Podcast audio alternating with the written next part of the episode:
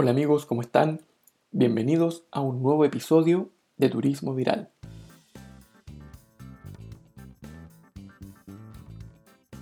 Turismo Viral es un espacio colaborativo donde se presentan conceptos, ideas y reflexiones propias de la actividad turística. Te invitamos a seguir nuestro perfil en Instagram arroba turismo viral y nuestro canal en Spotify. Para comenzar, quisiera plantearte la siguiente pregunta. ¿Todas las personas que viajan son realmente turistas? ¿Los nacionales que residen en el extranjero o los extranjeros que residen en el país? ¿Los trabajadores fronterizos? ¿Los grupos nómades? ¿Los refugiados? ¿Los miembros de las Fuerzas Armadas o representantes consulares? ¿Son realmente turistas?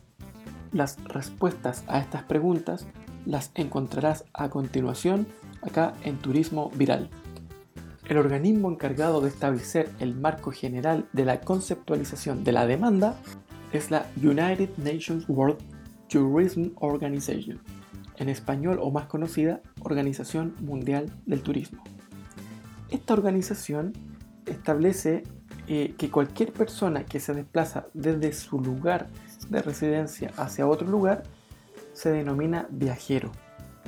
Pero es importante señalar que no todos los viajeros son turistas, ya que para que sea considerado como tal, y citando a la definición que vimos en el episodio anterior, tiene que haber un propósito de recreación, ocio o negocios.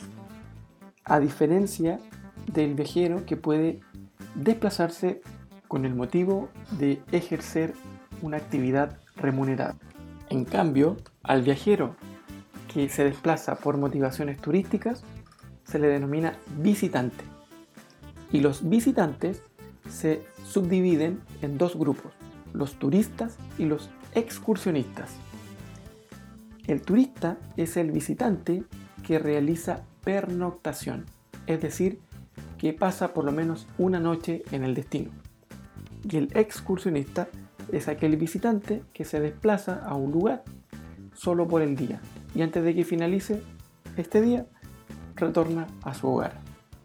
Entonces podemos determinar que los trabajadores fronterizos, los inmigrantes temporales los inmigrantes permanentes, los nómades, los pasajeros en tránsito, los refugiados, los miembros de las Fuerzas Armadas, los representantes consulares o diplomáticos son viajeros, pero no visitantes. Tanto los turistas como los excursionistas, el motivo principal de su visita va a ser realizar actividades de ocio, vacaciones, visitar algún familiar, amigos, realizar alguna actividad de negocios, tratamientos de salud, actividades espirituales, peregrinaciones, actividades deportivas, participar de alguna actividad artística o gastronómica. Además, quisiera precisar que los extranjeros no residentes son considerados turistas y también los nacionales residentes en el extranjero, cuando vengan al país, van a ser considerados de la misma manera.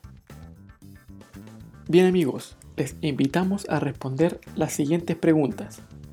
¿Son todos los viajeros turistas? ¿Qué diferencia a un turista de un excursionista? Y por último, Alexis Sánchez, cuando viene de vacaciones al país, ¿es considerado un turista?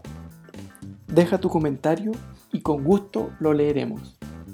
Amigos, este episodio tuvo como elemento central conceptualizar a la demanda y hemos podido diferenciar a los viajeros, a los visitantes, a los turistas y a los excursionistas.